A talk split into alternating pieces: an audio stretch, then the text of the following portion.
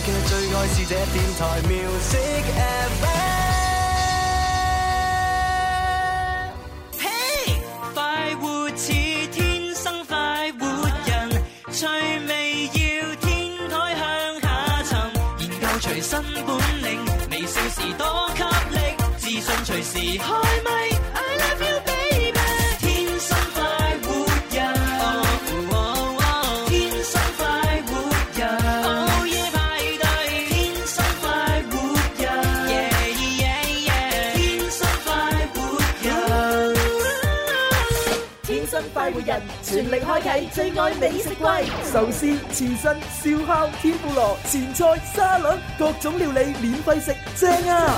一個專為滿足美食大人嘅盛大狂歡，林兒請食飯之二零一四萬歲大胃王爭霸賽，十一月震撼開賽。舌尖上嘅激烈比拼，色香味俱全嘅萬歲壽司，再加上超過萬元嘅獎金獎品。海選只有兩場，唔參加就對唔住自己啦！十一月一號晏晝兩點，恒寶廣場負二層中庭，海選角力，食分高下。詳情敬請留意《天生快活人》節目以及橙網宣傳。好哎耶！Oh 好啦，咁啊，歡迎收聽今日嘅《天生快活人》節目直播室咧，有朱容啦，直播室裏邊有蕭敬元喎，仲有細啲同你一齊玩啊！係啦，咁啊喺我哋開波嘅時候咧，不如我哋做啲嘢先啊！誒做啲乜嘢咁好咧？送下獎品先啦，哥哥。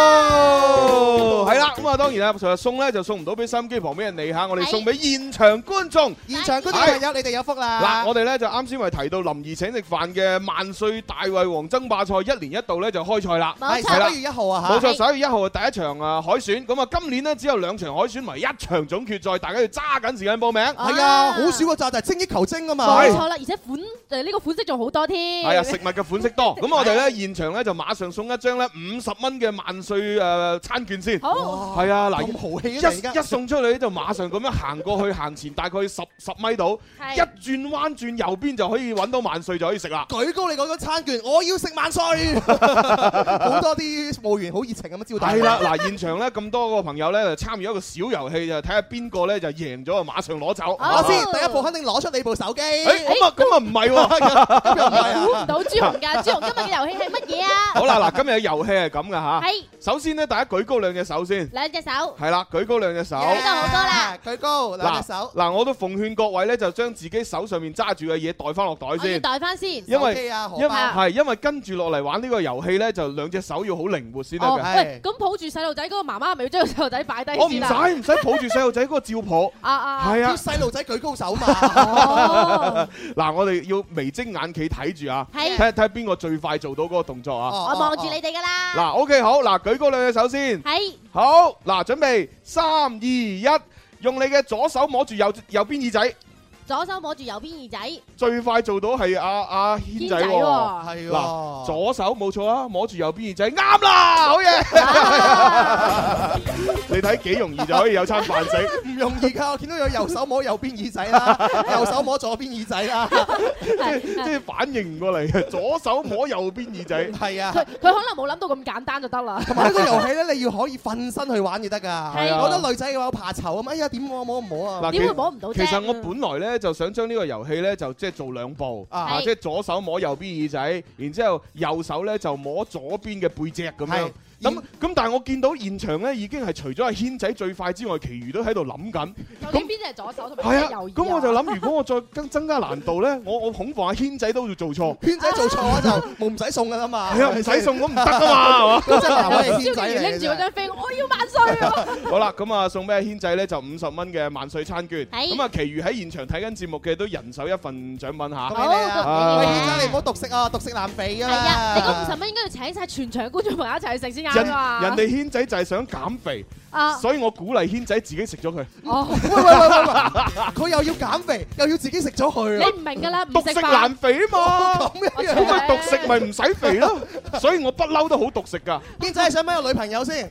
想我真係唔好咁做啦。誒五十蚊佢自己佢自己食完已經好都唔夠啦飽，咪搞搞，即係除非佢食得好貴咯嚇咁啊，其實五十蚊嗱，誒去到萬歲咧，我哋可以首先點一個我最中意嘅地獄拉麵。地獄拉啊麵，點完地獄拉麵咧，就仲有咧，就大概係廿零蚊。啊廿零蚊咧，咁我就即係如果中意咧，點個焗飯又得，哇啊，如如果我想食壽司，我係可以點誒幾碟壽司咁哇，其樣。實五十蚊喺萬歲可以點兩個主食咧，相當之好。係啊五十蚊可以喺萬歲食一個 set 㗎啦，係啊即係連前菜、連主食，仲有呢個誒餐後嘅甜品送俾你。係啊，哇，喂喺正喂正到到喂咩咩喂，唔喎好講呢啲，講到好肚餓 啊！係啊，快啲林兒請食飯喂啦！喂，唔係唔係，我哋都講報名方式啊！係報名方式咧就我哋現場咧就可以攞到呢張報名表格嚇啊，咁啊填妥之後俾翻我哋，咁啊又可以咧就係將你嘅姓名、性別、電話聯繫方式、誒微博私信俾我哋，同埋發微信嘅留言都得。係啦，微咁啊，博嘅話咧，就係搜索天生快活人加關注，然之後私信俾我哋啱啱所講嘅所有內容就得㗎啦。係啦，咁啊，微信咧就記住呢個 number 啦，一八一零零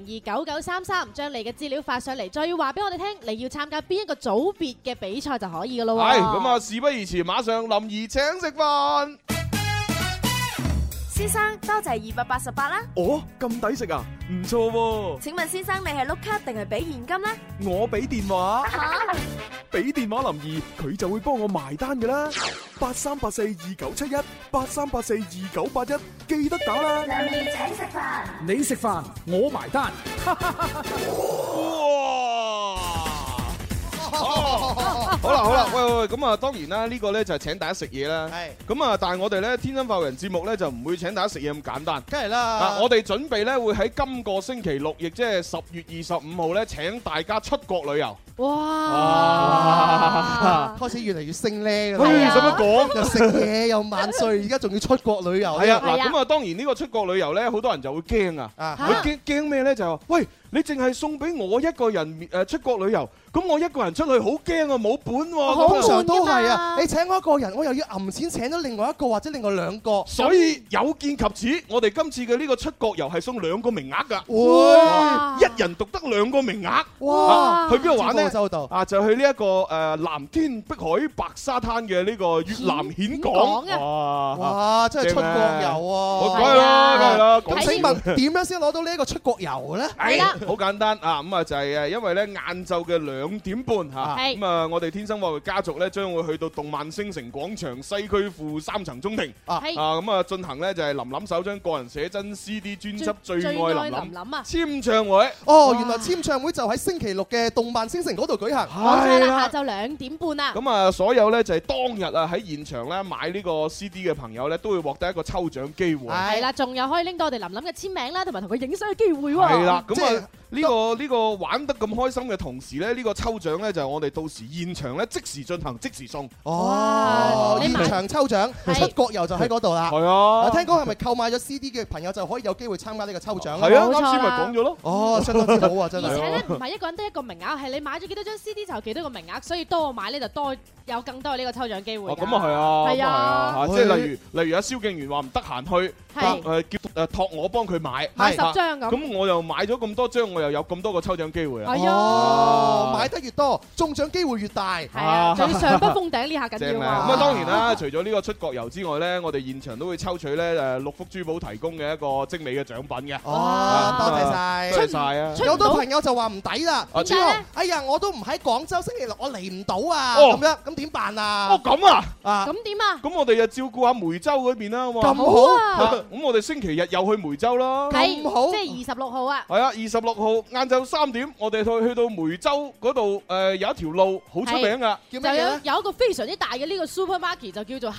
都會嘅，係啦客。都會，冇錯啦，啊。咁我哋就會喺嗰度嘅六福珠寶嘅門店嗰度咧，就進行呢個簽售會嘅。哇，好玩啊！ 哇梅州嘅朋友去到客都會可以見到林林，冇錯啦。人咁啊都見到細啲冇嘅，錯啦，因為嗰日咧，我都會同阿林琳公主一齊去到呢個梅啊係啊州，同大家一齊咁啊 happy 一齊玩嘅。都見到六福珠寶嘅。係 啦，你要化妝啊，當然要化妝戴啦。面具啊，咁當然，唔係啲人成日私信俾我，嚇細啲真人咁嘅咋？我如戴着面具去掩飾倦容。我哋我哋係咪要接電話 哦，咧？係喎，係係啊喎，唉，唔好意思，太興奮，因為太多太多活動俾我哋玩啊。又出國遊又見面會喎，係啊，係啊，雖然咧即係好似好辛苦咁，但係其實我哋好開心嘅。開心係啊㗎。係啊，即多係勞多得啊嘛。即係多謝各位誒聽眾支持，俾我哋咁多機會，又多謝老細俾咁多機會我哋做嗯多嘢。謝多謝冇林真係你生，哋，我哋就冇今日。係啊啦，啊你們就是我的衣食父母， 你們就是我的上帝。聽眾就是上帝。冇錯啦，咁快啲接電話係啦啊。趁我哋未老，做多啲嘢。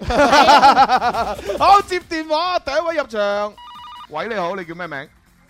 呃，喂，你好，我姓吴。哎呦，你好，吴吴吴小姐小姐，哎呀，那我们要锻炼一下普通话啦。哎我说普通话，其实我的普通话很溜的，真的啊真的啊很很溜的意思。除了说除了说的说的好之外呢，呃，广东话就说好老 啊，好老啊，有关呢， 系啊，有光啊，一语双关呢，对啊呀，好厉害！因为我发觉说普通话有个秘秘诀啊啊，哎有什么秘诀像呢？好像 Hugo 那样，是啊他他说普通话，我我我有我有留意他说普通话，是哦他就是说普通话的过程里面，大人呃卷呃巧舌，就是那个卷哎舌卷的对很对厉 害。卷舌，你试一下，真的是挺有味道。 可是为什么我听着你好像含了什么东西在嘴里面嘞？对，就是这赶种紧味，把水吐出来。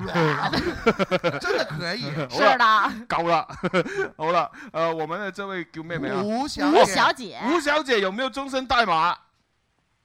有没有？呃，忘了。忘了你居然忘了，哦，给他一杯忘 情水，还他一夜的。不少杯呀。好吧，那我们待会儿就拿你的电话号码帮您查一啊下吴小姐哈对，。我们先入场啊，一二三林你你请请吃吃饭。我吃饭你买单。 ，OK。啊，其實咪即係考我用普通話嚟問成語喎，真哎係，多由鍛炼啦。由細到大我都係講廣州話大噶嘛，唉，真係啊广。州情结， OK，好，第一個成語，誒點講啊？啊，說說一不什麼， 就是说那些人啊呢，很说笃一定。不二，說一对，不没二。错，对對啦，哎呀，，蕭敬元，你真二，是说一不二的二，所以你很二啊。那个二还是那个 二啊，你你那个二不是那个二啊。不是那个二也是那个意思。 好，第二个成语三心两什么？三心两意。对，没 错好啦简单啊呐、好，第三个成语，因因为我要挑一些我的普通话能说的成语。力所能及的。对呀、有那些很复杂的成语，我用普通话不 会说。真的是为难你 了。对，好，第三个成语是八个字的，哎，八仙过海你该你该，啊。各显神通。没对呀、错啊，那什么是立盖立盖呢？你该你该就是一个呃地方的方言，就是指什么什么的意思潮吗？汕话，潮汕话。啊，因为哦 吴小姐是潮汕人我也嘛，好厉害呀、立盖立盖对你也会，立咕立咕你会不 会？你咕你咕啊。莫法阵啊！ 哦，OK，好，那第四个成语。呃，哎呀，这个成语很难说，我不说了。哎，下一个炉火纯什么？很精纯青，哎没错啊对，好，最最后后一个一个啦成语，火树银什么？火树银花。对哎呀，哦非常厉害。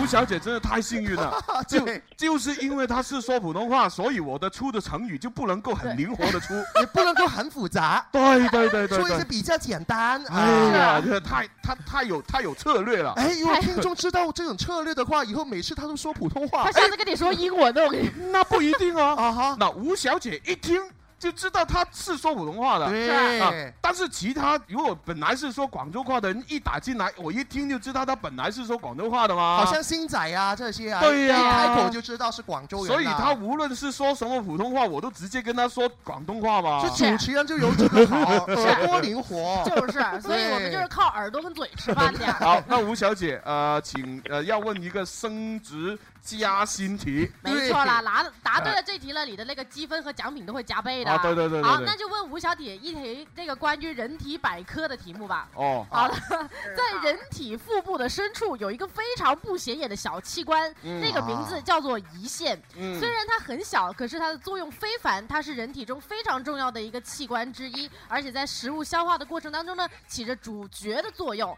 那请问，以下哪一种不规律的生活习惯会让这个胰腺发生炎症呢？哦。哦，哇，啊这这个对于吴小姐真的比较难啊。对那是吴小姐这样子，呃，我先先呃正常的问这个问题，给三个选项你啊，然后就看你能不能选对。就看你啦。如果你能选对的话，我直接就送奖品。对啊如果你不能选对的话，我就换一种问法，让对让你更容易答对 。对，就看你了，胡小姐哈。对，因为啊因为谢谢小你因为小弟的强项就是医学，对啊 OK，啊在好广播界，朱红的医学是最哦高的没。错，你有什 么头对文申请啊，就找朱红他了，的英文名叫做朱呃朱医师，叫医生剧，就是就是医神猪， 就是。好，那到底以下哪一种不规律的生活习惯会导致这个胰腺发炎呢？是啊，A 就是这个上班一族啊，经常坐在这个座位上，缺乏运动哎没错啊，就影响这个胰腺。亚健康啊，好，第二个选项啊，就是好像我一样哈、经常暴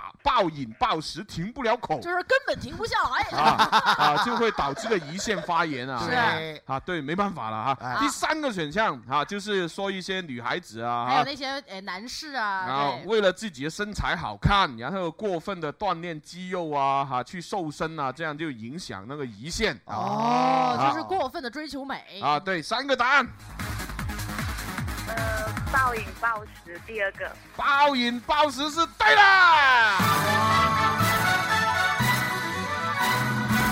咁啊，其實就其實都睇落都幾明顯嘅喎，哎係啊，都話明係消化器官咁，梗係暴飲暴食影響佢 啦。咁啊真係 㗎。但呢個胡小姐咧真係好犀利㗎嚇，係聽佢聲音好聽，但係又有文化氣質喺裏邊係喎，啊都唔需要咩 tips 咁啊答啱咗點啦。啊點啊點啊！啊咁啊咁咪德藝雙馨啊哦咯。其實胰腺咧主要功能喺身體裏邊咧就分泌胰液嚇，咁啊係胰液咧就係其中一種消化液，主要咧就係用嚟消化脂肪嘅。哦，即係食係啊啲肥豬肉啊、芝士啊，佢可以用胰液去消化啦。係啊係啊係啊，啊哦好啦，咁啊，呃恭喜晒我們的吳小姐，你要獎品還是要分數？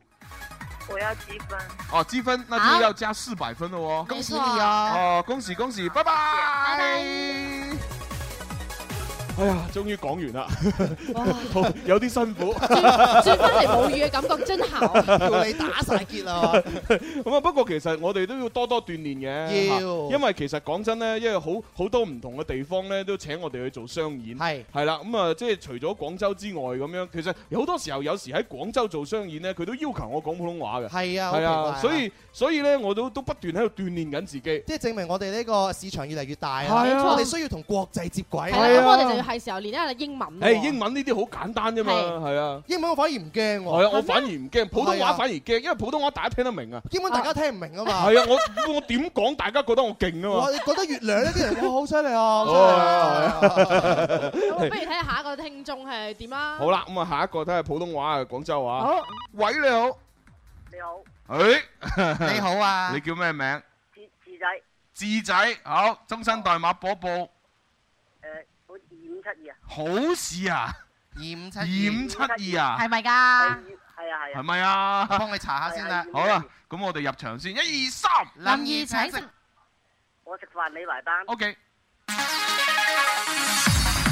好啦，咁啊，既然智仔講粵語，我可以問啲深啲嘅咯嚇。好唔好啊，志 仔？隨意問都得 啦，係啊反正我全部識讀。係啊，問乜唔怕？係啊，嗱，第一個成語躍躍欲乜嘢？誒，躍咧就跳躍嘅躍，係係。欲咧就係欲望嘅欲。哇！即係見到嗰啲好靚嘅壽司啊，好想躍躍欲乜嘢咧？啊，通常我唔係咁用嘅，係唔係咁用嘅，就係我通常咧就係蕭敬元見到前面有個靚女，哇，係真係，哇，喂，如果可以同佢試下拍拖好啦，咁啊真係要約約肉乜嘢啦？啊係啦，嚇智仔肉約肉約肉肉乜嘢？肉食 à? 啊，肉約約肉食 啊！啊哇！ 你唔好講約約肉爹，啊咪就 係係咯，士仔你真係雖爽嗰然見啲到靚啦女。想食啊嘛嗱，咁啦，換種問法啦嚇，咁啊話説咧，蕭敬元咧佢咧就係好好崇尚科學係，係啊，好中意做研究。唉錯係啦，咁啊有一日咧，就老師咧就話咧，即係只要將呢個氫氣點燃咧，啊佢就可以變成水同二氧化碳可以燃燒。哦跟住蕭敬元咧就好想試下，喂，咁啊真係要試一試哦。堅定流㗎咁係咯樣。於是咧，蕭敬元咧衝入誒呢個直播室啊，唔 係實驗室，就即時整咗啲氫氣出嚟，一點，哎呀真係着喎咁自樣。己都着啊埋添。係啦，咁呢個叫藥藥肉乜嘢咧？肉有肉絲 à? 啊，咩話？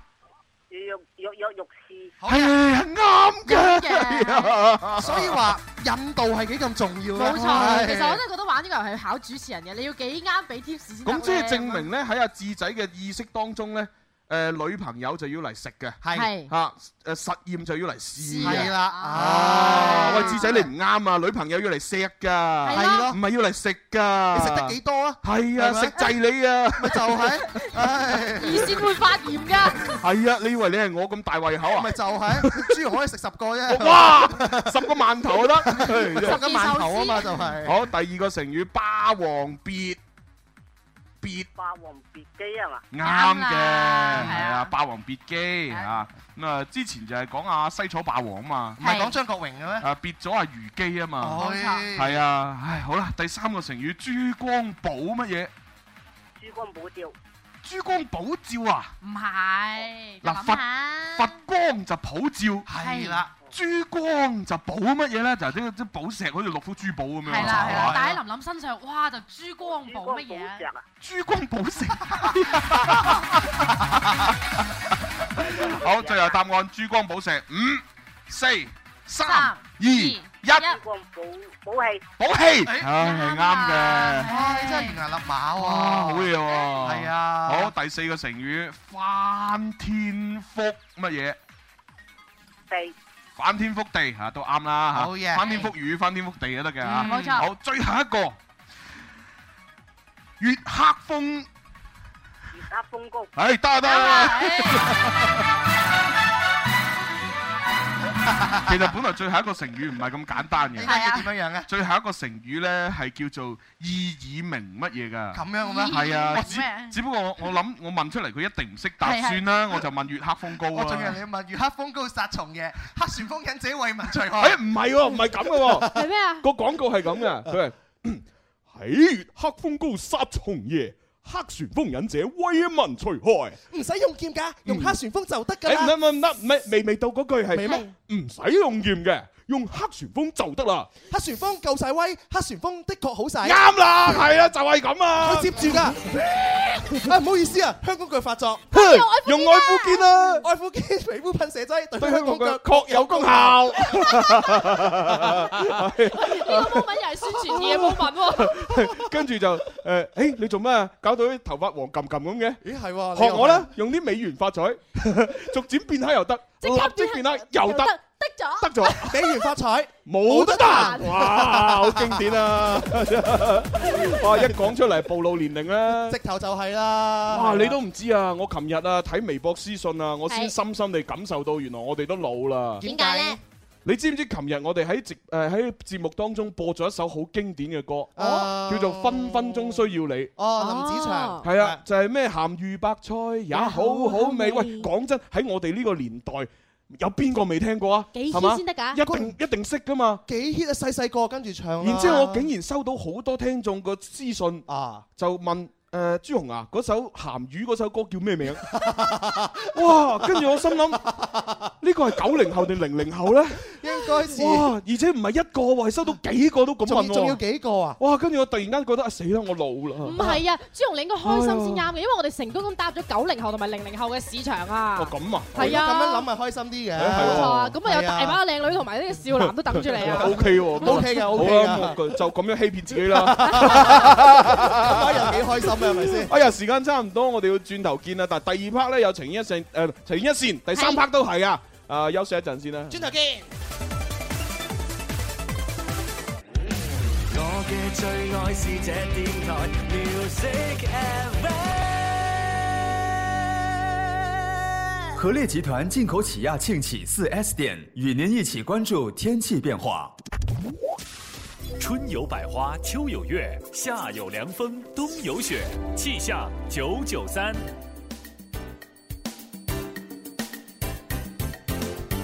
時間嚟到十三點三十一分，一齊嚟關注廣州市區嘅天氣情況。預計未來三小時內，廣州市各區、從化、增城等地都係多雲間陰天，氣温介乎於二十四到二十九攝氏度之間，吹兩到三級嘅偏北風。氣象播報完畢，你而家收聽緊嘅節目係《天生快活人》。天气变化时刻了解，气象九九三。天天故事無慮不需牽掛，講出心裏情話輕於一線，趣味搞笑遊戲給你快樂，獎金與獎品全熱情奉上，Let's go！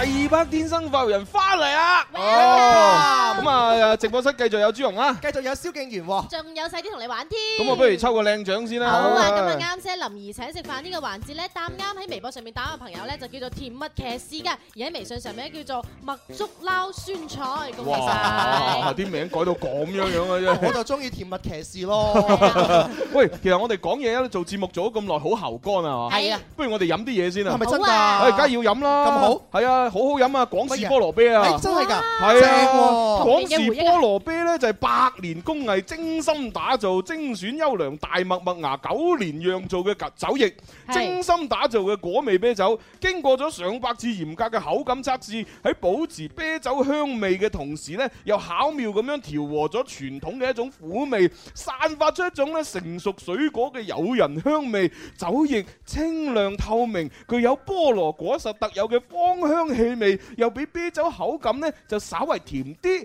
口感酸甜清爽，味感協調柔和，係一款良好嘅聚餐休閒、享受放鬆嘅啤酒飲料。飲完之後呢，哇，陰陽平衡啊！哇！聽完你咁講咧，哎真係起咗一好想啊種望梅止渴嘅作用啊！冇錯啊真係好好啊！朱紅，多謝你啊！係係啊，我就覺得好奇怪啊！係啊係啊點解廣氏菠蘿啤要我做宣傳，又唔俾廣氏菠蘿啤我飲呢？真係奇怪啦，係啊係咪知道你有咁嘅能力？你講出嚟，人哋好似飲咗咁樣。哦真係奇怪喎！嗱，正常嚟講，佢要賣廣告，應該整幾支喺度俾我哋一路做節目一路懟噶嘛。幾支算少咗幾箱啊哦，起碼我都啊知啦，可能電台有規定，做節目嘅時候同做手術一樣，不能夠飲酒，同埋不能夠食嘢㗎。哦， 係哎係啊，啊呢個係啱啊電台規定嚟㗎啱啱啱啱，哦唉，我怪錯咗廣氏菠蘿啤。廣氏菠蘿啤對我哋咁好，係啊真係用心良苦係啊，喂，咁啊，私底下請我哋都得㗎喎。係啊，嗱，真係我輕輕地一個人可以飲五支㗎。哎係啦，嗱，我相信個老細應該聽緊節目啦，啊係嘛係啊，喂，誒啊，唔係嚇，老細大人 你好，你好啊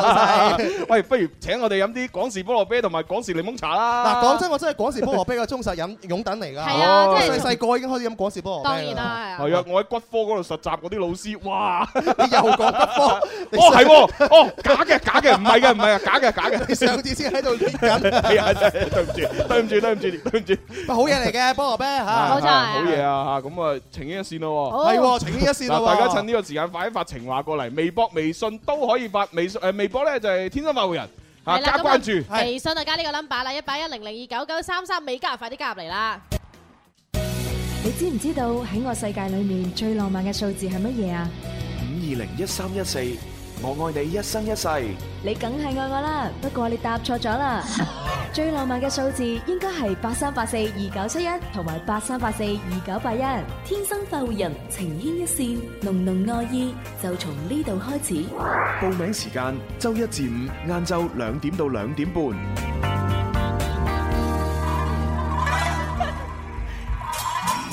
點啊？做乜咁好笑啊？細做啲咩啊做咩啊？微博上面咧有位叫林生啊，微信上面有位叫林生嘅朋友就話：，喂，蕭公子，小弟想拜你為師啊！點解有咁多女仔可以向你表白嘅？蕭師傅，你過兩招啊！我仲係哦單身嗱，啊！其實表白呢家嘢係選擇性讀出嚟嘅啫。 朱紅何尚唔係收到好多萬千少女嘅追求？哦，哦冇喎，冇喎， 我未收過。你你以為啊？我而家要炒翻嗰啲私信出嚟，啊真係啊！誒呢呢啲嘢就只可意會不能言傳嘅。係啊誒，我覺得咧，即係誒蕭公子咧就教唔到你招數，但係咧你可以自己做好自己先。係啊，其實一個男仔咧點樣先會受女仔歡迎咧？首最先你緊要有味，誒有味道，嗯係啊啦，有魅力，係有有點講咧誒。首先你自己要有個人才華啦，係係啦，因為女仔咧同男仔有啲唔同啊。嗯男人咧純粹好膚淺就係睇樣嘅啫，係嚇女人唔係嘅喎，女人分好多種嘅喎，係係有啲就真係中意靚仔，但係有啲咧佢唔知點解就係中意有內涵嘅人，真係我絕對贊成你一種好講法神，奇！哇，女人真係好偉大，我覺得係女人喺呢方面係偉大㗎。係啊，即係嗱，如果講真咧，如果我係女人嘅話咧，一定冇男人中意我啊！啊，點解咧係啊，因為我唔靚啊嘛。啊哈哦咁 但係我係男人咧，哇，就會有女人中意我啦。因為有一啲女人就係中意有才華嘅。有才華、有特長、有強項，你個人身上就會有光環，係啊女人就會中意呢一隻味道。嗱，咁啊，當然女人有好多種嘅，有啲現實啲嘅女人啊，中意有錢啊嘛。係係咁你咪賺多啲錢咪得咯。係咯，係咪？有錢都係才華嘅一種嚟㗎。係啊，所以所以男人咧，如果要有女人中意咧，一係你就要打扮到好靚仔，係一係你就好有才，係啊就係才華，真係好贊成。啊一係就好有錢財。 反正就係 財，天生我材必有用就係嗰個財啦。係啊千祈唔好做一個財叫做旺 財，啊投其所好啊！係啦，咁啊，仲有另外一位朋友咧，就係話啦，因為咧誒，聽日咧我哋啊唔係後日咧二十五號，我哋咪去流行前線嗰度做呢個簽唱會嘅，咁啊到當時。後日我哋去動漫星城係做簽唱唔好意會思。啊，係喺動漫星城嘅做呢個簽唱會嘅，咁係當時候到時候咪會有呢個誒現場嘅 dancer 咧，係幫呢個林琳同埋鐘明秋伴奏呢個赤色空間嘅啊伴舞係啦伴舞嘅。啊係，跟 住咧，跟住咧，跟住咧，愛啊你！仲有咧，唔好笑住講埋 先，係啦講埋先咁。啊，然後咧有好多朋友就話啦，喂，我都想睇蕭公子跳舞喎，佢可唔可以跳芭蕾舞同埋馬字馬㗎？咁樣哦，呢個係啦咧其實得得㗎，嘅，得得得，因為因為你知我哋天生發育人就無所不能啊啦嘛。咁呢個我承認。啊咁有位聽眾話，喂，朱紅你可唔可以做拱橋咧？得，梗係得啦，梗係得啦。 我哋做完都得，但係你 call 定白車嚟 先。 朱紅做完拱橋嘅話，可能成個條腰都係拗嘅。 係咬我住要做 節目。我哋咁醒目，有好多方法去做啊嘛。咁啊係係啊，大家放心。誒，以上嘅要求咧，我哋遲啲喺電視度做。係 係啊，因為講真啦，都準備咩㗎啦？密謀已久啊密嘛。謀㗎啦，到時係啊可能喺公仔箱做㗎啦，呢啲嘢係啊，到時啊，聽得聽得明啊，聽聽唔明啊，過啦吓。好好 OK，好，下一位。咁啊，呢位叫做 Josie C 嘅朋友就話啦：，我同我嘅前男友啊拍拖咗兩年啦，嗯後來咧係因為呢個性格不合而分開嘅。嗯開始佢對我好反感㗎，嗯但係咧我都係堅決對佢好喎、咁樣開始咧，連佢對我愛理不理咧，到而家咧佢都慢慢咧好好似以前咁對翻我啦。哦而家、其實我哋已經分開咗五年㗎啦，我哋行得好埋，但係又唔係情侶關係喎、其實我都好迷茫㗎，唔知點樣做，一唔係就再往前行一步，一唔係就退翻落嚟啦咁。哎呀，係啦，但係佢已經分開咗啦。佢已經分開咗五年嘅時間，但係呢五哎年呀當、當中咧，佢持續對呢個男仔好，咁所以就慢慢修復翻兩個人嘅關係。而家咧就啱啱去到友達之上，戀人未滿。哎呀，本來有首歌好啱呢種感感覺嘅，但係我又唔記得擺落部電腦。所以我就覺得呢，戀愛上邊有陣時男人真係會犯賤嘅，係啊啊啦。點解咁人講哋對你好嘅時候嘅話，你又當佢即係唔即係唔頂唔掉咯係，即係唔理。人哋唔對你好嘅時候，你就反而覺得哇你好高大上啊！我想擁有你，我想得到你，得到嘅話就唔會去珍惜啦。咁其實對於女人嚟講都係一樣嘅啫，呢、個所謂男人不壞，女人不愛啊嘛，好係啦奇。怪啫。嗯好啦，所以我 就要請出呢首歌啦。別再研究愛情，純講心情，生活值得，活得高興。就係呢個蘇永康同埋呢個 JW JW 唱性嘅，情中人。冇錯。係啊，嗱，你你就聽下呢首歌，你就會明白到你嘅嗰種情況係點樣解決噶啦吓。係冇辦法，今日播唔到。啊，咁都唔緊要啦，翻去夜深人靜嗰陣時候，你再聽一聽，話唔定都好有 feel 嘅啫。我抄到咩咁 嘅抄唔到咩啊？多多少心決定也都輸給直唉氣，情慾情意説不清。啊反而我真係好贊成朱紅啦，就係話係啊當你情感唔舒服嘅時候、低落嘅時候、失戀嘅時候，多聽一啲類似情歌咧，其實嗯都係一個情感嘅抒發渠道嚟㗎。係啊係啊何嘗又唔係咧？係咪？我哋需要抒發，我哋需要減壓，我哋就需要多啲聽有共鳴嘅東西。所以佢又咪有一句話咧，就話好多人聽歌其實唔係聽音樂，係聽嗰啲歌詞啊，因為個歌詞講中咗自己嘅心聲嘅故事啦我哋係聽故事，嗯有故事的人，我們都是嚇。唉，真係咁啊！呢個時候呢，我又又要又要聽下個好音樂噶咯喎，好啊好音樂啊係啊，呢個好音樂啊！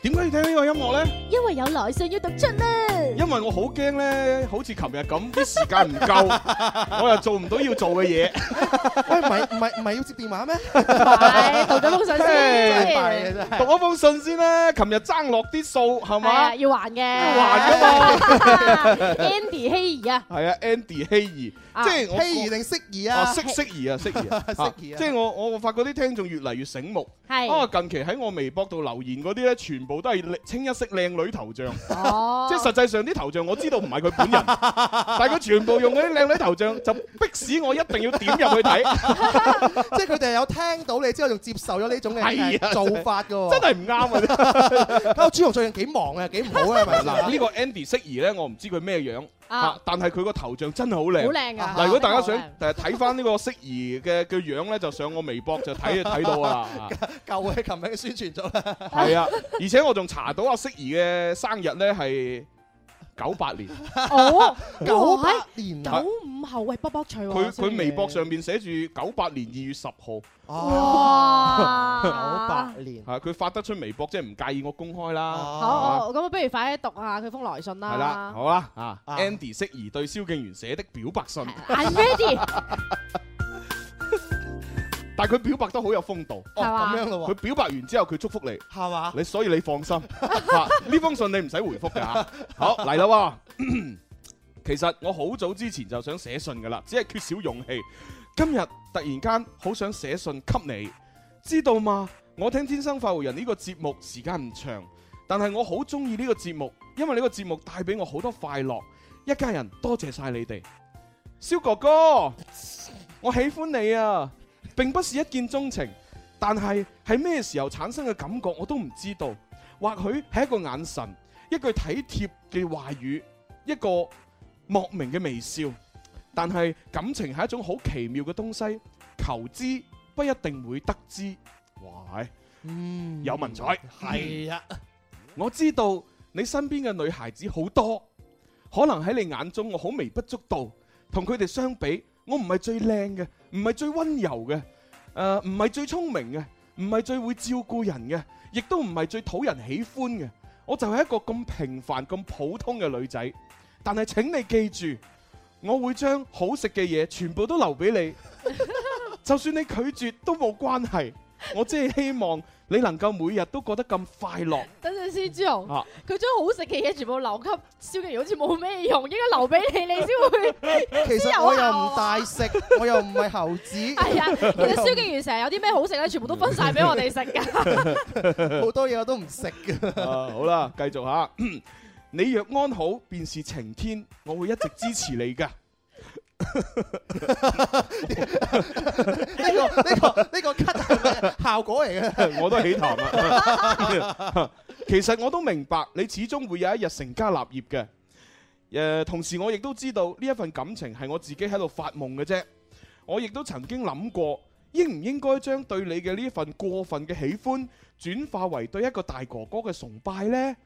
我知道如果你睇到呢封信，會好尷尬，但係有啲事如果唔做，我係會後悔噶。而且有人中意你，都係一件好事啊，係嘛？啊，就真係幾大度啊！係啦係啦，啊，唉，我哋總會喺最唔懂愛嘅年紀遇見最美好嘅感情。我亦都相信喺幾年之後，我應該會揾到一個錫我、愛惜我，好似你一樣，令人感覺好温暖嘅人陪住我。或許喜歡一個唔可能喜歡上自己嘅人，只係為咗後來嘅，只係為後來嘅戀愛做一個序幕而已。或許還會以第一個人作為藍本。我亦都慢慢咁樣懂得，喜歡可以有好多種嘅方式，所以我會一直默默咁支持你哋。其實想念嘅時候，我就會望望窗外嘅天空，無論距離有多遠，我哋總會喺同一片天空之下。仲有啊，雖然你晚上嘅節目暫時停咗，但係咁樣你咪會有更多嘅休息時間咯。我會好珍惜我哋喺一齊互動嘅嗰段時光。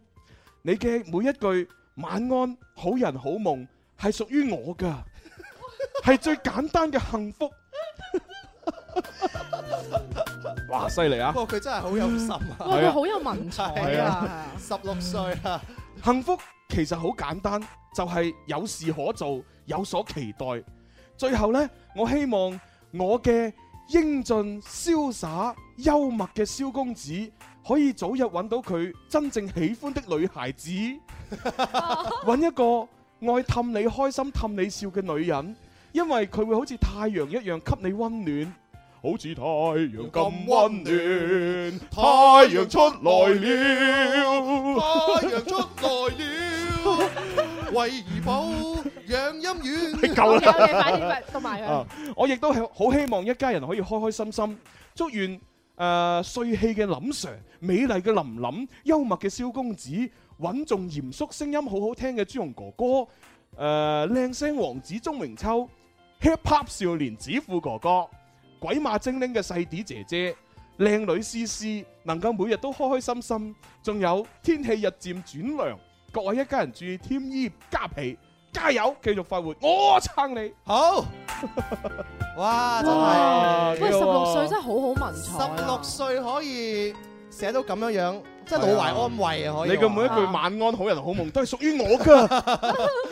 即係 OK 我覺得再一次多謝。每一個中意咪前嘅我哋咯，係係啦，係即係可能喺某一方面嚟講，佢肯定我哋嘅成績，可嗯係能我哋做節目做得好，佢哋先會中意啫係。但係正如朱紅話時齋啊，朱紅咪前好活潑，係咪後係一個好 唔好中意沉默講嘢、同埋好好穩重沉默嘅人啦啊好穩重，唔中意點樣講嘢嘅人。咁係我啊何嘗又唔係一個咪前好招積？咪後踩鼻力嘅一個男仔， 你踩鼻瀝嘅咩我可能我咪後都係一個好不拘言笑、好嚴肅嘅人。啊其實唔係嘅，你咪係一個好温柔、好大體嘅一個男仔啊嚟你嘅。你唔好咁講，咁講人哋唔係啊，人哋細啲咁樣讚你，希望你讚翻佢 啊。係啊你明唔明啊咁唉你都唔聽真得到係啊嘅。咁細啲當然 啦，台前誒咪台下一個樣嘅話，好少有啊。細啲咩樣好少有， 台上台下都一樣，但我哋唔係啊 嘛。所以咧，你雖然今年淨係得十六歲啊，係以後你可能人生路漫漫嚇係，啊遇見一個男仔嘅話，你唔好因為某方面吸引到你就中意咗人哋，嗯全面了解先至係真正嘅愛。可啊能你同我一齊行街就話，誒你都唔搞笑嘅咁嘅 咋，你唔好鬼馬咩咁嘅咋，咁其實就唔好啦。 咁啊係啊，係真啊係㗎！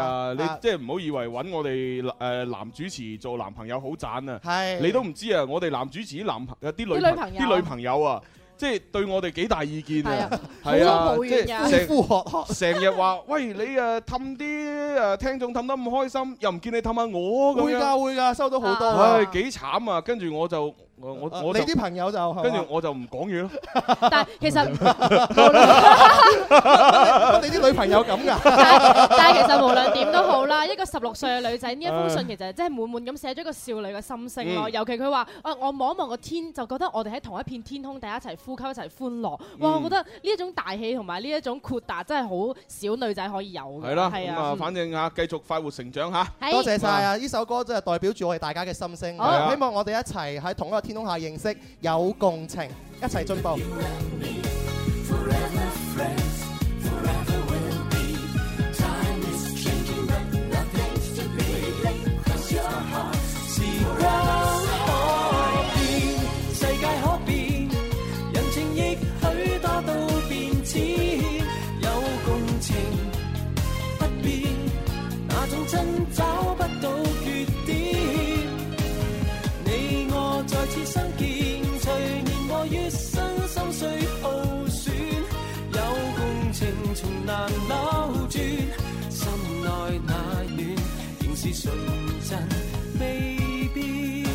好啦，咁啊要接電話啦噃。係啊黃先生喺電話嘅另一端等咗好耐，佢呢就今日呢要打俾一位啊女仔叫做陳雪兒，係做老師嘅。係啊，佢哋兩個呢就喺呢一個 Q 群裏邊認識，識咗大概一個幾月。今日呢係陳老師嘅生日，咁啊想祝福佢。祝福。但係好奇怪喎，啊黃先生點嗰首歌係叫未夠五億。咦係啊，可能想林 Sir 啊係啊，想祝阿陳老師呢揾夠五億多啲啊係啊嗱陳老師你識做啦啊好啦，咁啊接電話先啊。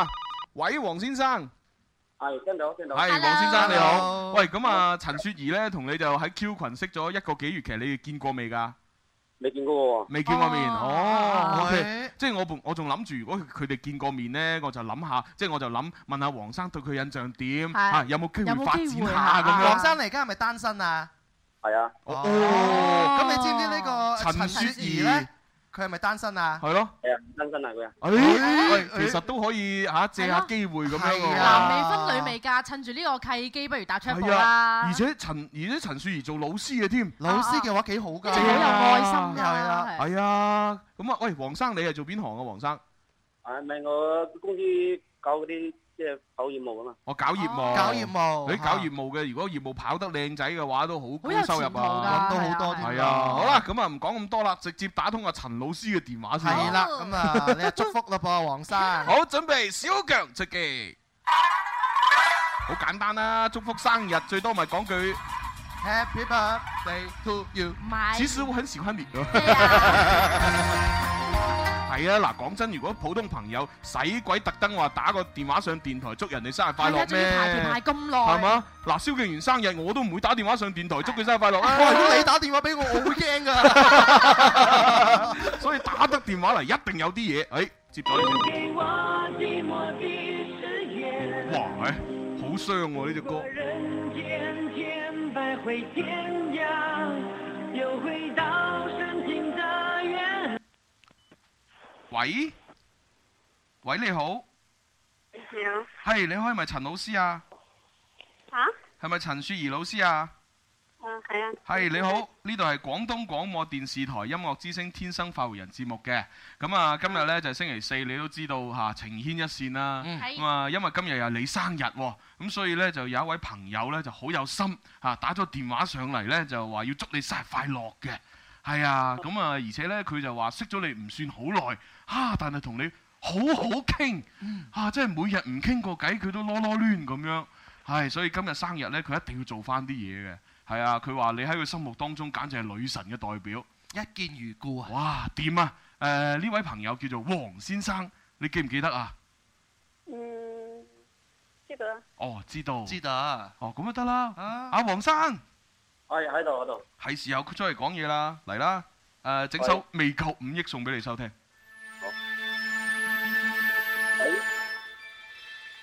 隨時講得。喂，自己聽唔聽 à? 到啊？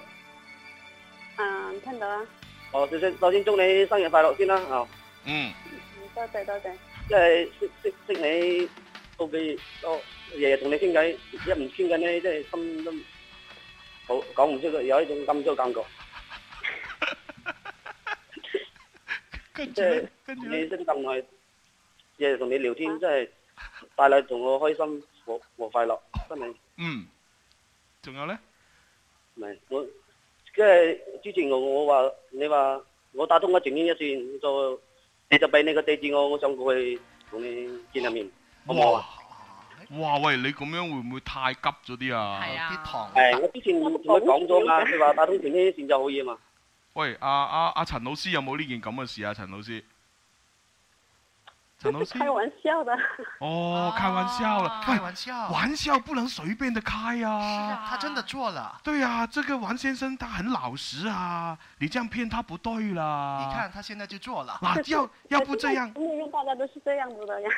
哦，原來陳陳老師咁中意講大話㗎。 哦喂，陳老師，不是不是不是说不是不是说那那广泛娃。啊，这哎大家都係玩玩。其實明白的，大家都是開心嘛，啊對對啊開心為前提。要不对啊呀、那那嗯你你也知道嘛，在网上大家都是那个群群里面聊，都是那个聊开呃，对对无啊聊的对聊天聊开了聊嘛一下吧嘛。对啊，我在网哦上我都经常呃赞美那些女孩子很漂亮，但是其实她们都不漂亮啊。对呀对我也是开玩笑而已啊。对对对对对，但但是你们也做了一个多月的朋友，其实见一下面也挺好的啊。是嗯啊，对啊，不不过我就提议陈老师就不要单独跟王先生见面。啊对，带上自己的好朋友，大家一起喝个对下呀午茶也，挺好大的啊。家就呃带几个好朋友一起去唱啊 K 啊，吃个饭啊，对喝看个个电影啊对，喝个下午茶啦，也挺好的。交个朋友呗。对，或者去郊外呃漫步一下也挺好的啊。对，多趁好着。这个景色上好。对啊，因为王先生他也做了这这一件事情，没你错你也不能没有表达啊。人家很有心思， 很有你心意看嘛。王先生还有什么话说？对啊，王先生，嗯你你繼續講多啲，氹一氹啊陳老師，等佢可以出嚟同你見下面啦。係啊，我都唔知點講啊，真係。你咪話誒陳老師，祝你其生實日快樂啊！係啊，祝你生日快樂。嗱，你唔使驚， 係朱紅喺大廳。係啦，我係好人啊嚟㗎，你唔使驚。其實呢，見網友呢，喺而家呢個時代呢，好正常嘅一件事。等於出街同人哋打下招呼咁嘅係啦啫。，只不過呢，為咗大家嘅安全起見，我 我就唔會一個人出嚟，你都唔會一個人出，我哋一係嘛齊我哋一齊揾幾個朋友一齊出，咁啊大家又唔尷尬，又可以識到朋友，幾好呢？係啊嗱，你可以放心嚇，費用方面我一個人承擔。係啦，唔會係啊 A A 制㗎。係啊我埋單。係咯，我自己我自己承擔得啦，使咩嗰啲？係咯，啱咯，就係你承擔咯，好係啊有係啊感動係幾好啊啊係幾啊，好啊陳生好嘢。咁你好有誠意咁發出邀請，陳老師，你願意一齊出去玩一玩嘛？咁咁到呢個愉快嘅下午嘛，係啊，陳老師可唔可以出嚟見下面啊？真係。係咯，陳老師。哦，邊度有時間邊會邊成啊啊？哦，陳老師點啊？幾時有時間啫？嗯，係啊，唔係喎，我哎呀，大家都只不過係聊下天，聊下開心啫。我都冇諗到佢會咁大，喂喂喂，見面多謝。見面唔係代表要做啲乜嘢噶 喎。哦我明白嘅，其實陳小姐咧係因為怕醜啫。啊，但係點啊？但係點啊？但係點啊？但係依家嗯我哋兩個兩個離得好好遠啊嘛，我喺梅州，佢喺深圳啊嘛。哦，喂，咁真係遠一啲喎。我想問咧，陳老師，你之前你有冇見過黃先生嘅發俾你嘅相之類嘅嘢咧？應該冇有啦啊。有都有係啊啊嘛啊？嗱，我知問題嘅所在啊。喺喺喺 Q 嗰度發過啊，好似追夢咁，非常搞笑啊個樣，唔係同你差唔多。同我差唔多。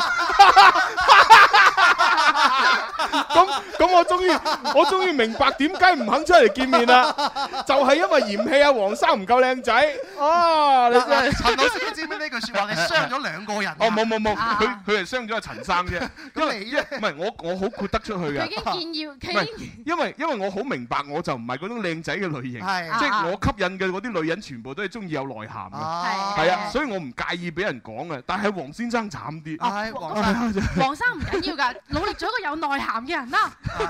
黃生，我知道問題所在嘅。係黃生啊， 其實其實咁由佢咯，係嘛有？真係有佢我啦我覺得可能繼續繼續傾偈，因為咧即係誒誒。透過一個電台節目一個公開場合，咁啊陳陳老師就算佢心裏邊想應承你出嚟玩，係佢但都係唔佢啊因都為唔佢係女好仔意嚟㗎思嘛嘅，係咯有大庭廣眾應承唔係幾好係啊，咁但係當然佢更加有可能嘅就係真係唔想應約啦。係啊嚇咁但係唔緊要，即係佢有句説話叫咩？精誠所至。金石為開，係啊水滴啊石穿係啊，嗱，陳雪兒有個雪字，係係咪？咁你哋要用一把熱熱火將佢融化。啊用你嘅熱情融化佢，係啦咁呢冰凍嘅內心。呢把火呢，就唔可以咁快見佢出嚟見面燒佢，係係啊係你慢慢喺個網絡度傾偈，慢慢消融佢，啊係啊啦，真係啊，睇你㗎啦，黃生。其實咧，我相信阿陳小姐咧，阿黃生你今日嘅心意，阿陳小姐已經收到㗎啦，佢都知道你係點樣諗㗎啦，所以你要努力啦，係啊，啊嗯嗱黃生。如果陳老師仲肯繼續同你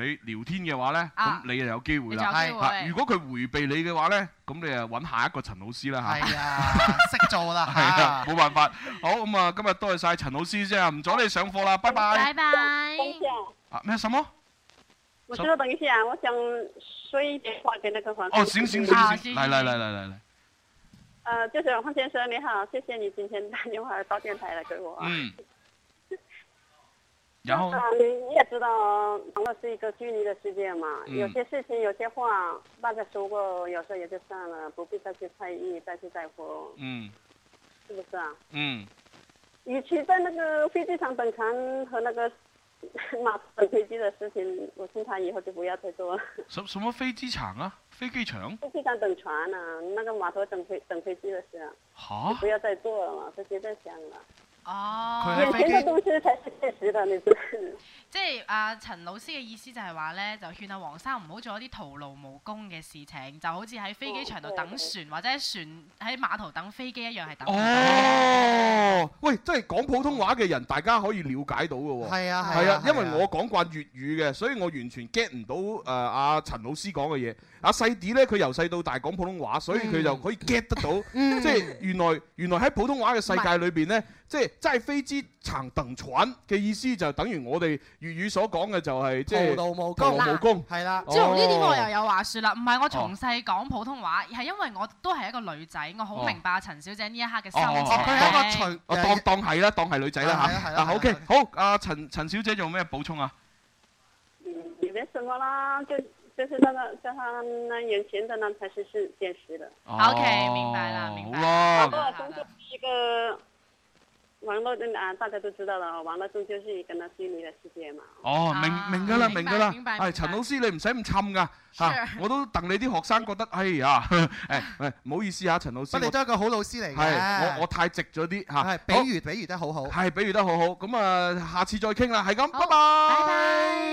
誒黃先生，咁啊，我就諗你而家都雖然誒心情就有啲落魄㗎啦係，啊但係唔緊要啦嚇，即係女死女還在，冇錯，係冇咗呢棵樹，仲有一片森林。森林等緊你冇陳老師咪揾阿陳姑娘咯啊係誒或者係揾阿李老師咯，黃老師咯，係啊張老師咯，好啦，咁啊，今日咧就同蒼阿老師咯同阿黃 同阿黃生講聲對唔住嚇，幫唔到你啦。咁啊，但係咧亦都係幫咗呢件事畫上一個句號。哦係對你嚟講，嗯其實係一件好事嚟係㗎你。嘅心意咧，其其實啊，陳小姐已經全部收到㗎啦。係啦，係啦，喺呢個生日嘅普天同慶日子裏邊，大家了結咗件事幾好咧？幾好啊好啦，收係得咁啦，開始係咁啦，拜拜。拜拜。通用情，驯服似小狗，擺尾巴。到後來還是要公式痛哭。今天隻身也飽。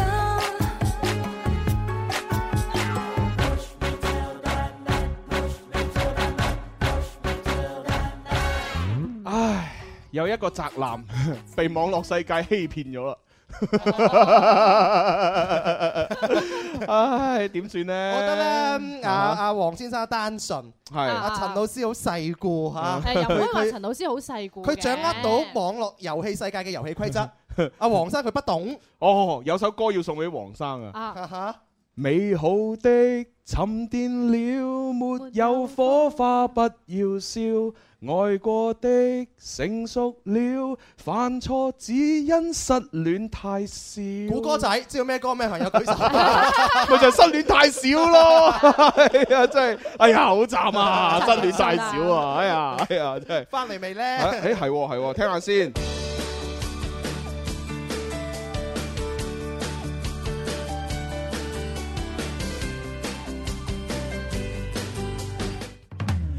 我嘅最愛是這電台 Music FM。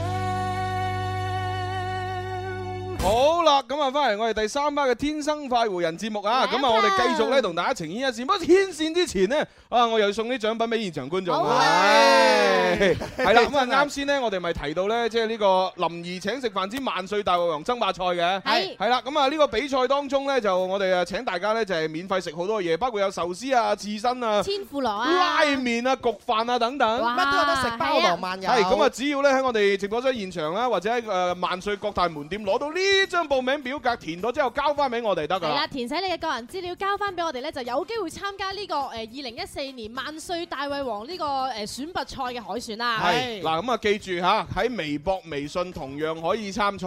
咁啊，係微博嘅話只只要咧就係將呢個誒你自己嘅姓名、姓年齡。性別啊，同埋電話號碼私信我哋嘅新浪微博，又或者係發微信上嚟我哋嘅微信公眾平台就得㗎啦。啊係啦，咁就會嚇有有工作人員咧去聯繫你哋㗎啦。嗱，我係咁意講下啲獎品俾大家聽。冠軍呢，第一名可以攞到三千蚊現金加七千蚊現金獎，啊哇哦七千蚊現金券獎，現金券咁啊夾埋就一萬蚊啦，係嘛？係第二名呢，兩千蚊現金加三千蚊現金券，都五千蚊㗎。咁啊，跟住特別獎即係三等獎啦，係一千蚊現金同埋兩千蚊現金餐券，哇，哇啊好嘢啊諗！下七千蚊嘅現金餐券，價食幾多餐啊？係啊，五十蚊啊哦都夠你一個人食到攬住個頭出去啦。係啦，咁所以而家呢，我哋有見及此呢，就送五十蚊現金餐券俾現場觀眾。好啊心機旁邊嘅你呢，就冇得恨啦嚇，我我就唔會送俾你哋住啊。唔使驚嚇啊，留意下我哋啊。你哋就喺第一 part 嘅林兒姐嘅飯裏邊參與遊戲就有機會係啊啦攞全部嚇拎走啦但係此時此刻呢五十蚊我只送俾現場觀眾。現場嘅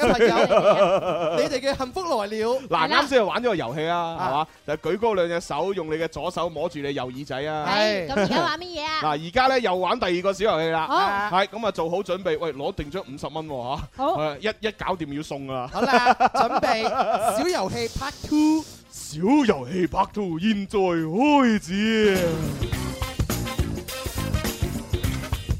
好啦，嗱呢呢個咧就相對嚟講難啲啊，難少少㗎真係會難少少啊！好啦，咁啊請各位朋友咧就係誒準備好你哋嘅銀包，銀包準備好銀包。係啦，快啲抄出嚟啦！係啦，哦，哦有啲人唔係擺銀包嘅喎。啱嘛？OK 睇。下文包裏邊擺乜嘢。好啦，嗱，，我哋鬥咩呢？我數三聲，咁啊最快速度出嗰樣嘢，舉高揚一揚，咁啊嗰個就可以攞走呢張券啦。係啦，咁到底嗰樣嘢係乜嘢咧？準備三二一，羊城通。哦，有冇？快快！哎，見到紅色衫，紅色衫嗰最快，係啦上嚟上嚟上嚟，哇，高舉你張羊城通行係過嚟，睇下係咪羊城通先，係咪哇正面反面，哦啱啦，係羊城通，唉好送俾佢送俾佢，送俾佢啦，係啦，哇今日去到我哋嘅前台同我哋嘅工作人員去溝通啦。哇，好快嗰條友係啊！哇！我仲以為前排嗰啲人最快，原來佢企喺後排嗰啲仲快。我同你講啊，佢好犀利。佢原先咧喺度同阿阿娟姐咧喺度講緊，喂點樣參加呢個萬歲大胃王嘅呢個爭霸賽啊咁樣。然後佢就講咗講下，你話楊成東，跟住嘣一聲就拎咗張楊成東出嚟啦。哇！有真備係而嚟啊！果然係我哋林兒請食飯嘅忠實 fans。果然係我哋嘅忠實擁趸啊！ 點啊點啊，好啦，唉咁啊送送送得咁快，真係又係要 咯又要情牽一線。咪就係啊好啦嚟啦！愛可以係永恆，亦都可以一刹那消失，愛可以偉大而包容，亦都可以自私而刻薄。愛唔一定會有結果。但只要愛過，但只要愛過，就一定會刻骨銘心。離合散聚，悲喜交集。情牽一線，幫你表達。八三八四二九七一。八三八四二九八一，我最喜歡，當然喜歡我的你。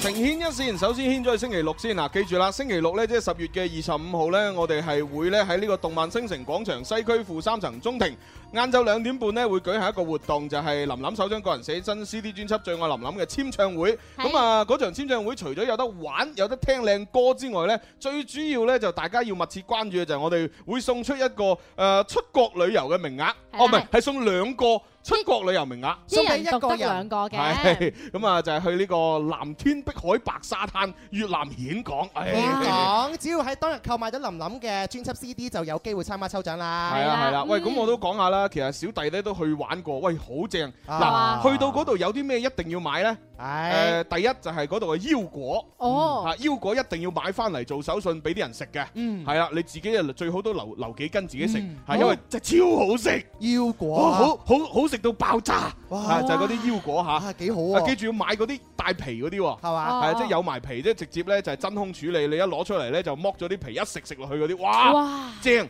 但係最好咧唔好連皮食，因為啲皮有啲苦啊，係嘛？係係。你係嗰次去嘅時候係咩季節去啊？夏天去啊嘛？誒夏夏秋秋咁啦，夏秋今次嘅話就係冬天去啊，冬天或者春天去咯誒噃。都冇問題啊，反正都有腰果啊。係嘛咁啊，另外咧要買嘅就係魚露啦，哦魚露就都幾靚嘅，魚露係即係調味料，係調味料嚟啊嘅不過有啲人如果食唔，哎誒嗱，食潮汕嗰啲嗰個嗰個蠔仔落啊啊，你就落嗰個魚露啊正啦，哦即係係啦。鹹鹹地嘅味道嘅係啊啊啦，咁啊，仲有啲辣辣椒醬咧，就即係各式嘅蒜蓉辣椒醬都好買。喂，子龍，係即啊係。咩人會諗乜嘢啊？嚇？你啱啱講咁多，全部都係食嘅。誒仲係啊仲有一樣嘢有冇啲唔係食㗎？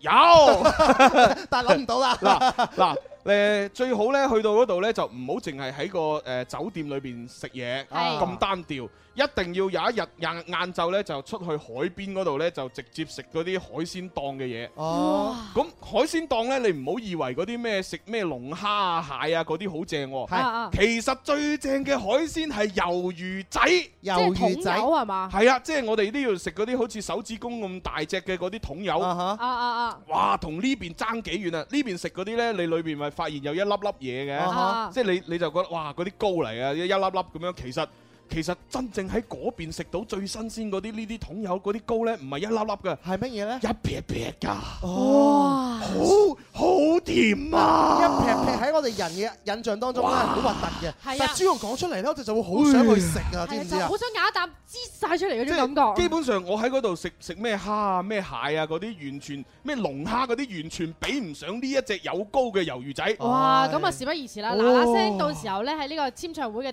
你都一唔日就知買啊！多我啲去啦到嗰度食嘅時候，隔離有一台咧，就係嗰啲歐洲嗰啲嗰啲嗰啲嗰啲鬼佬啊，外國人啊啲外國人啊，咁樣佢哋又唔識食，淨係喺度食唔龍識食喺度食龍蝦。係咁我見我好食咩？跟住我一一點點咗嗰個魷魚仔，係哇，係好食過龍蝦 M 倍。你有冇同啲外國人講魷魚仔好食過龍蝦 M Delicious 倍 M 倍 M 倍我哋啱啱講咁多都係講食㗎啦。咁其係實啊顯講咧嗰啲女仔嘅質素點樣樣嘅咧？我冇留意女仔啊喎，唔係啊嘛因為因為嗰度啲風景好靚，靚，係嘛係啊，即係個海灘又靚啦，嚇咁啊，即係然之後啲沙又亂啦，係嘛？插啲插晒手腳落去都正啦。不過我據聞咧，你知嘅咧，越南片講好多外國人會去噶嘛。啊係啊係啊所以就算本地啲女仔，就算啲質素可能又好又唔好啊， 外國人嗰啲女仔嘅話，好多質素好好啊。 蕭敬如，你真係成日掛住女仔，你你你你成日掛住食物係 嘛？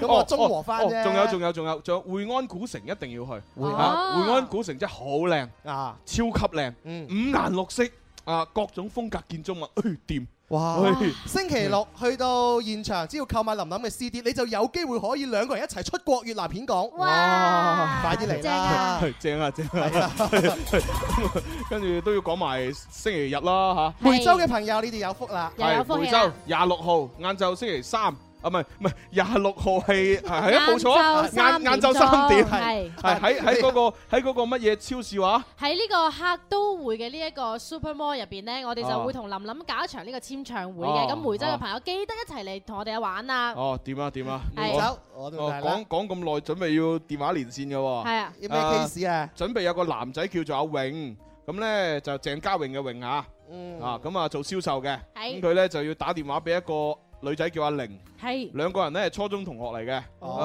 誒個女，但係個女仔咧就大個男仔一年嘅喎會，咁啊阿榮咧就即係中意呢個女仔，咁啊想同佢表白咁樣，初中同學而家出咗嚟做嘢好多年㗎咯喎。係啊好多年啦，係咯，哦係啊，而且個女仔仲大佢一年添，大一年，唔知而家阿榮佢幾大咧？嗱嗱聲同佢傾下偈先啦。咁快啊，讀下留言 先啦，醖釀下噶嘛要。好啦，咁啊啱先呢，其實呢，有一位叫做愛在小涼山嘅朋友啊，佢就為啱先啊啊啊黃生同埋陳小姐寫咗一首詩喎。嗯係啦，佢就話啦，透過窗外皎潔的月光，我正在猜想你的面龐。透過那層冰冷的屏幕，我的心狂跳不停。原來網戀唔係幻想，愛你就係這樣的張狂。哦，好似有啲意境咁樣誒喎，好似咁啦少少啊啦多謝你，多謝你嚇， Thank 代 you 代阿黃生多謝你，多謝你啊好，下一位，跟住呢位快誒、呃幸福靈醫就話啦，琴日琴晚我喺荔枝灣散步嗰陣，聽到有人播林 Sir 唱嘅歌，我好興奮啊！我好正常唔啊，單止啊係荔枝灣啦，四周圍都播㗎，係啊，而家好係 hit 啊㗎，喺廣場。跳舞咧，真係會聽到播到林 Sir 嘅歌啊，經常啊，你已經係。 OK，好下一位。呢位呢就叫做曉之一九九二嘅朋友，佢就話啦：嗯一家人幫幫手啦，我一個姊妹為咗佢嗰個所謂嘅男朋友要離家出走啊，哦因為佢嘅爸爸媽媽唔同意佢哋喺埋一齊，嗯可能覺得係因為二十歲仲比較細啦。我覺得佢佢咁樣做對屋企人好唔負責，而且對自己都唔負責啦。嗯林 Sir 作為姊妹，我應該點樣勸佢翻屋企呢？啊哦，佢係想問一問一家人嘅。咁啊，無論點講都好，都係個女仔唔啱㗎啦。係啊，你離家出走點講都唔啱嘅。係啊，咁只不過呢，就係家家本難念得經啊嘛。嗯你你又唔知道點解個女，即係個女仔咁反叛呢，其實又有可能係因為佢父母造成嘅。嗯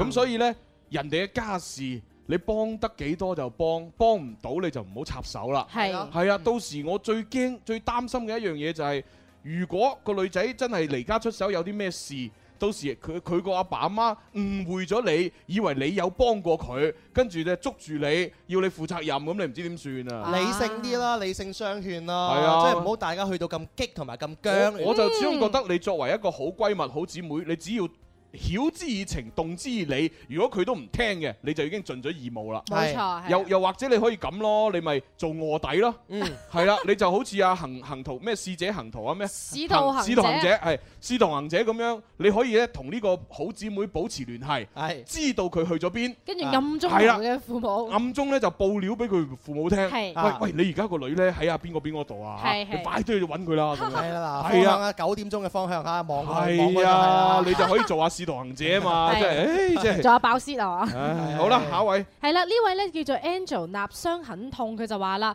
琴日我琴晚我同我嘅女朋友攤牌啊，嗯我真係好唔忍心，但係佢屋企人唔同意喺唔同意我哋喺埋一齊，佢亦都揾各種各樣嘅借口，嗯真係好心痛。但係為咗生活，為咗未來，為咗佢嘅將來，我都係要決定同佢講清楚嘅。其實好嘅。係啦，咁咪呢個咪好理智咯，係咪係先？啊，幾好啊！啊其實分分手呢樣嘢，你而家覺得痛啫，分分咗手，可能過一兩年之後，你覺得當時嘅決定係啱㗎嗯，啦如果你哋勉強喺埋一齊，可能以後就行得更遠啦。結咗婚之後，你就會好後悔當初冇同佢講清楚。幾好啊！我覺得而家我識得係所有嘅朋友咧，佢最頭痛係咩咧？唔係表白啊，係掟煲啊！嗯係啊點樣去掟煲？ 個個都唔夠膽講出嗰一句，你知唔確知啊實係啊，幾難為情啊！ 好，咁啊呢個時候又要接電話啦，啊，咁啊睇下呢個表白同啱先嗰個會唔會吓，係嗯嘛係嘛？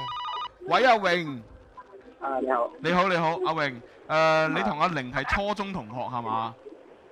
我唔係喺初中嗰時識嘅，佢高位㗎，哦，即係唔係初中同學？喂，佢高你一屆，即係初中嘅校友啦，係嘛？係係哦啊，哦，OK，誒不過唔所冇所謂啦，冇所謂啦。咁你最近係撞翻佢係嘛？係啊，咁然之後相處咗幾耐啊？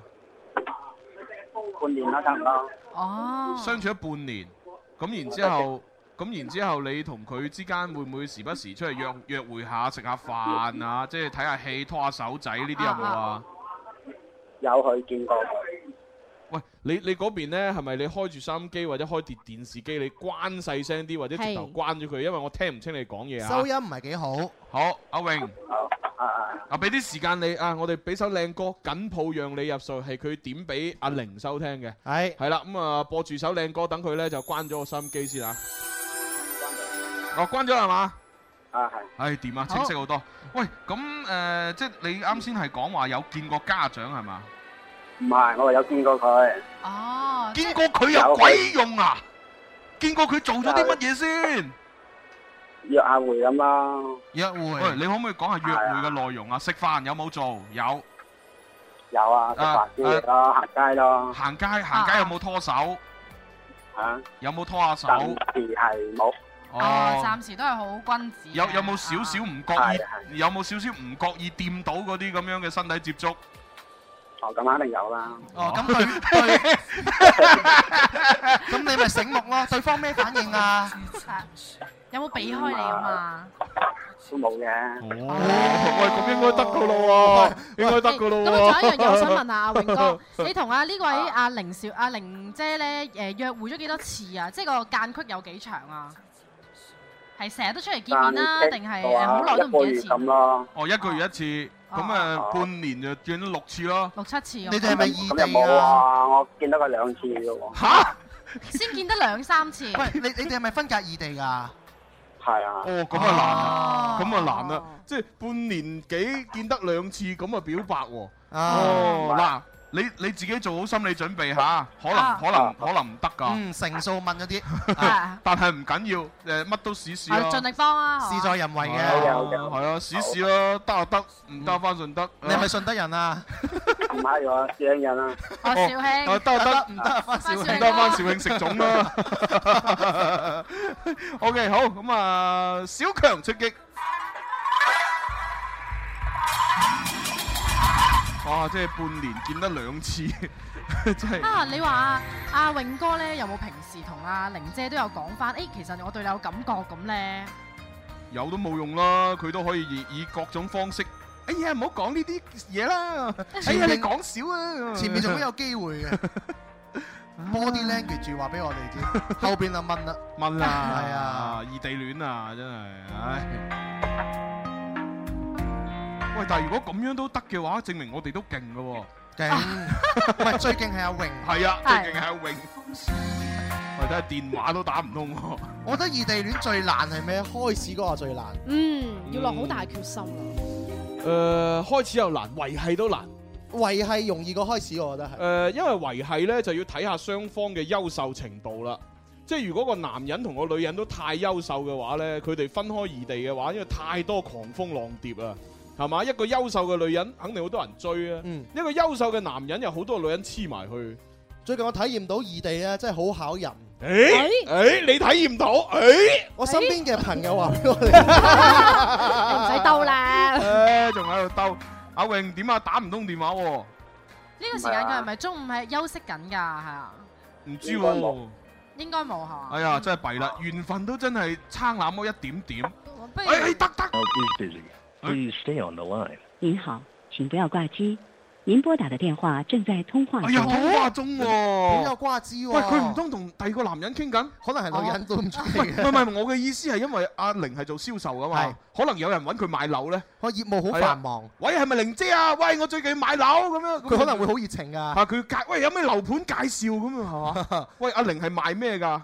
阿榮。哦，賣賣衫褲㗎。賣衫褲啊？哦，咁係。喂，阿玲姐，我最近嗰個嗰個我要買西裝。我想換個 style 啊！啊你可唔可以過嚟幫我度身咁啊樣？好，冇問題，即刻到。係啊，有可能咁嘅哇喎。可能會更加熱情㗎喎。係啊，誒，又打通咗。喂，喂，喂，係咪阿玲啊？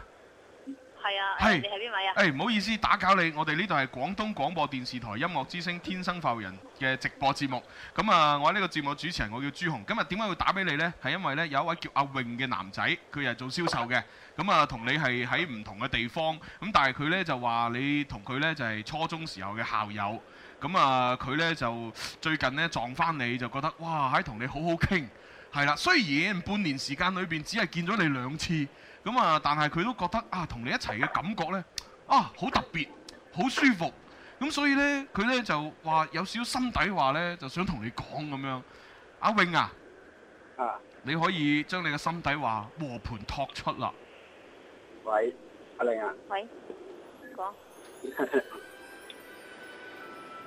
睇嚟阿玲我好知似，你睇嚟阿玲對你好似冇乜好感喎，阿永。嗯，係咯，嗱，我哋啱先喺度講一大一輪嘴，阿玲本來都冇乜點樣打岔嘅，嗯但係當你一話位嘅時候，阿玲就講講，嗯可能佢方式係 咁吧。好啦，誒我唔打攪阿榮啦，阿榮，你將你最重要嗰啲嘢講咗出嚟啦。啱先我疊咗你把聲，佢聽唔到啊。喂，喂，講啦，莫行玲係嘛？做乜唔出聲啊？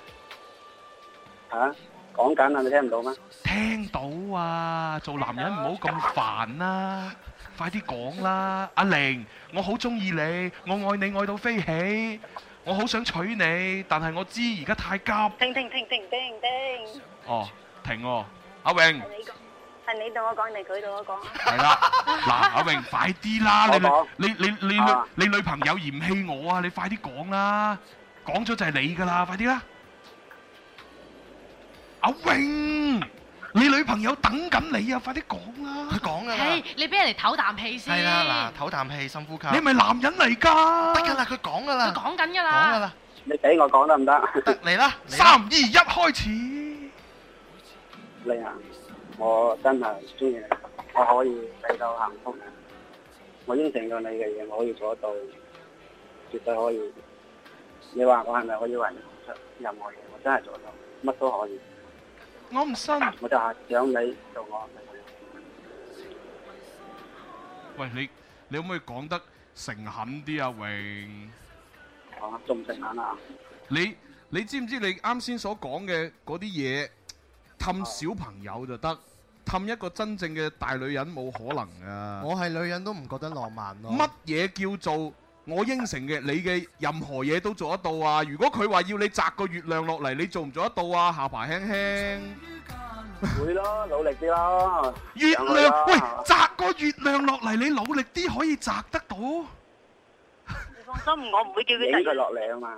哦，誒嗱，而家有可能阿玲其實都對阿榮幾好嘅喎，不如再聽埋阿榮你最關鍵嗰幾個字講唔講得出啊？睇嚟我嘅苦肉計成功啦！誒，嗱，阿榮，嗱，榮，我不斷咁鬧你，係吹起阿玲嘅同情心。黃金機會啊！阿玲有咩感覺？你信唔信佢？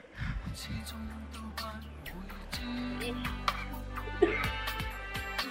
莫行玲，莫行玲，聽到我講啊？你唔好咁惡啦，阿玲聽到噶，佢而家諗緊啊。收音機旁邊嘅朋友呢，準備聽廣告嚇。如果想聽節目完整版，記得呢上到橙網同埋新浪微博、騰訊微博聽翻節目重温啊。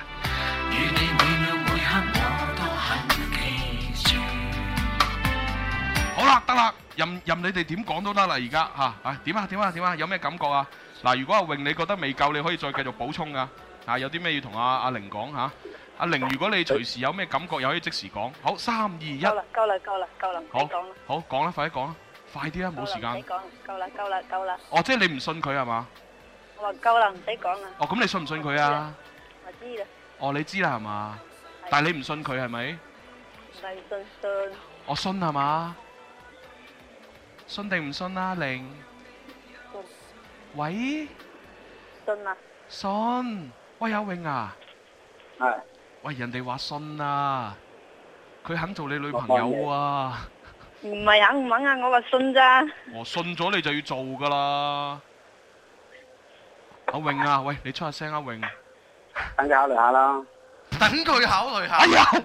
嗱，真係真係嗱，作為主持人咧，都都真係去去到個極限啊！嗱，現場觀眾見唔到，其實我已經跪咗喺度啦。阿榮啊，你可唔可以醒目啲啊？阿 榮，其實作為一個男人咧，喺某個關鍵時候咧，要有擔當。係要企出嚟先你得。你知啊唔知我啱先用咗幾多力啊？首先，我不斷咁鬧你，鬧到阿玲對你有同情心，同埋對我開始有啲反感。然之後呢，我再不斷喺度逼緊阿玲，逼阿玲問佢信唔信，終於俾我逼到佢話信啦。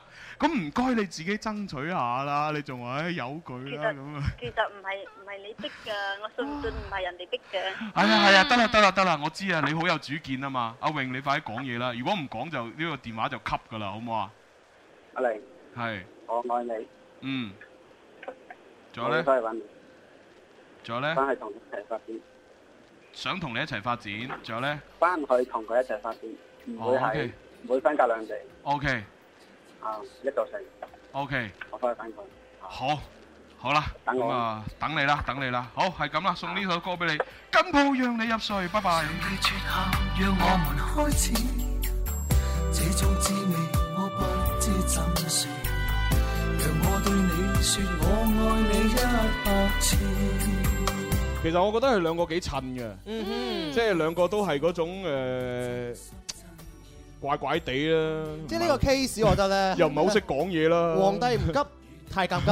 係咯我哋主持人幾鄧阿 阿阿榮心急啊，係咪？係佢就好似咩擠牙膏咁樣，佢擠啲擠啲講又講啲，擠啲又講啲，唔擠得佢又唔講嘅。不過啱嘅，啱嘅，正常嘅，因為可能佢哋年紀細咁啊，同埋佢哋又冇乜經驗，咁啊喺呢方面呢，即係尤其是喺大庭廣眾一個電台直播節目，哇幾百萬人喺度聽緊嘅時候，咁啊又會誒細膽啲啊嚇，矜持下、腼腆下，好正常嘅。咁啊唔緊要嘅，我覺得阿玲咧，相比阿榮阿榮嚟講咧，都比較大膽同比較有主見。係啊如果你係啊兩個真係可以可以喺埋一齊咧，都互補得到嘅。係啊，喺埋一齊嘅時候就阿玲話晒事咯，係咯阿玲一定食住阿榮噶，阿榮啊鵪鶉咁咯，但係唔緊又要唔係鵪喎，鶉有有啲男人佢就係中意一世都係俾人食住。好似啊邊個咁啊？有首歌都唱啦， 怕老婆會發達㗎係嘛。啊係啊係啊，係啦，咁啊，所以咧，我哋預見到阿榮同埋阿玲嘅未來咧，都係發達 嘅，錯一片光明嘅唉哎太好啦，祝福你哋，恭喜晒喂，咁啊，我哋係時候要食飯啦喎，係啊係啊交咪啊咁啊，聽日聽日同樣時間再玩啦，一點鐘再見，好，拜拜。拜拜。情迷深海里，我今生只想跟你伴隨，來投入愛火堆，更好讓你入睡，柔情無空虛。我今生只想跟你伴隨，直到那一天，我要將你娶。